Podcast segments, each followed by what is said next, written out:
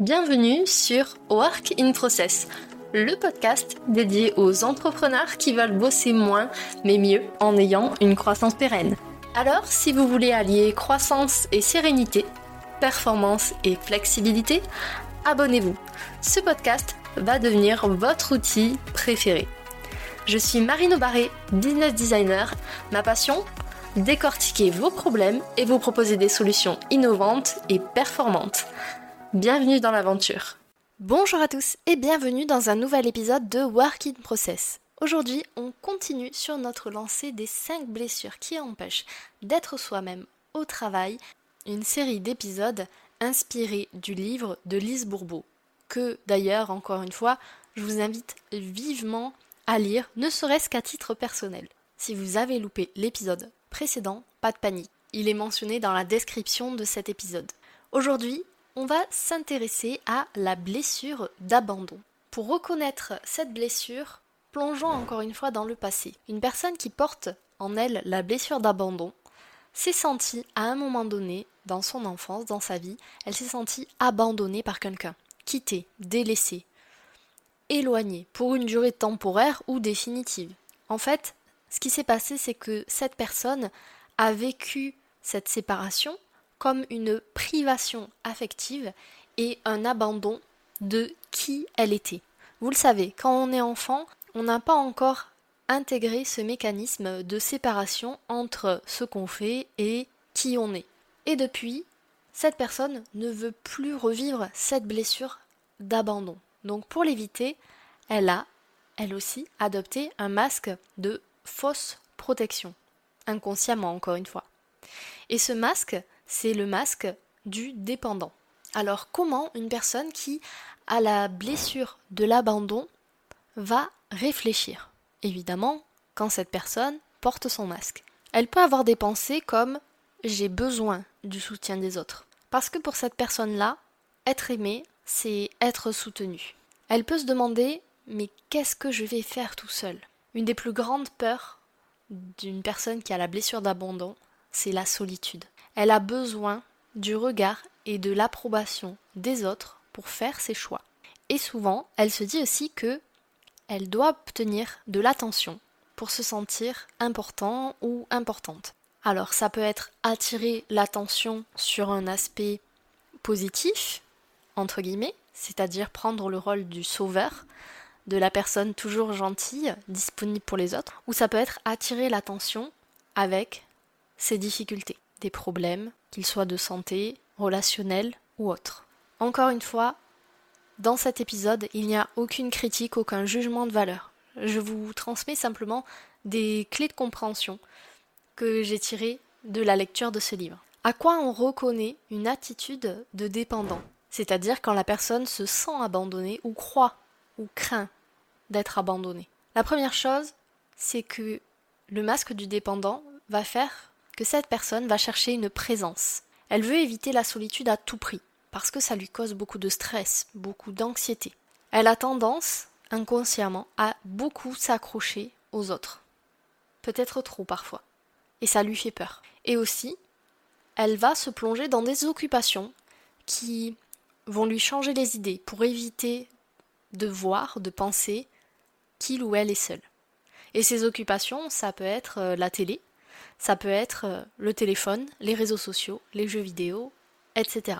Parmi les attitudes de dépendants, on remarque aussi que il y a une tendance à la victimisation. C'est-à-dire que inconsciemment, cette personne va créer dans son environnement des difficultés de toutes sortes. Elle peut avoir tendance à verbaliser plus que d'autres personnes ses problématiques. Et elle peut croire aussi que si il ou elle se débrouille tout seul, il ou elle aura moins d'attention.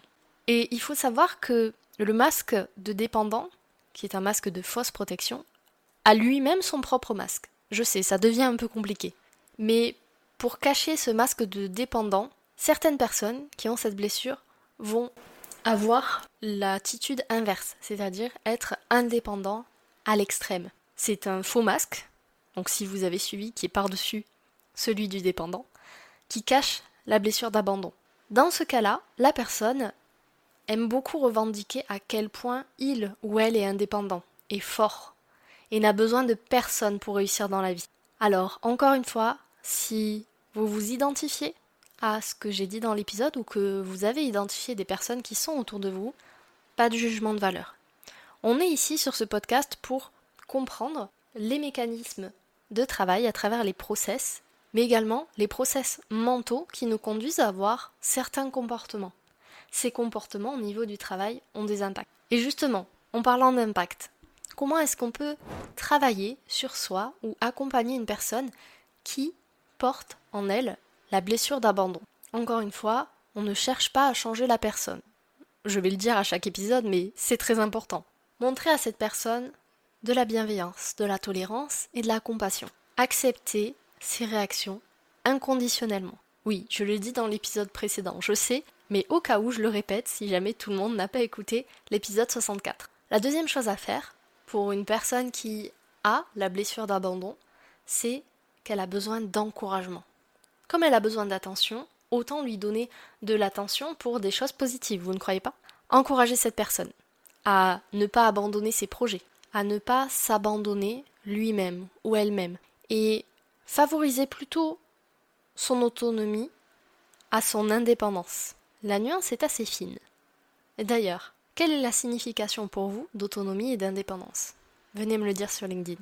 La troisième chose à faire pour une personne qui porte la blessure d'abandon, c'est de ne pas la priver d'affection, en croyant l'aider à devenir solide, entre guillemets. Ça n'a rien à voir. Priver une personne d'affection, lui faire du chantage affectif, c'est une technique de manipulation. Mais ça n'a jamais aidé personne à être plus solide. Au contraire, ça va renforcer la création d'une carapace et vous n'aurez pas du tout aidé à résoudre ce problème.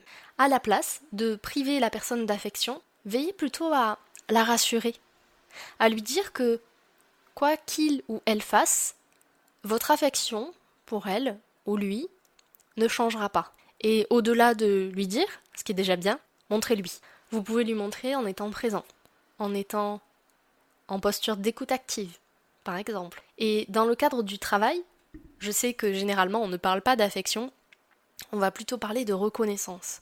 C'est le même principe.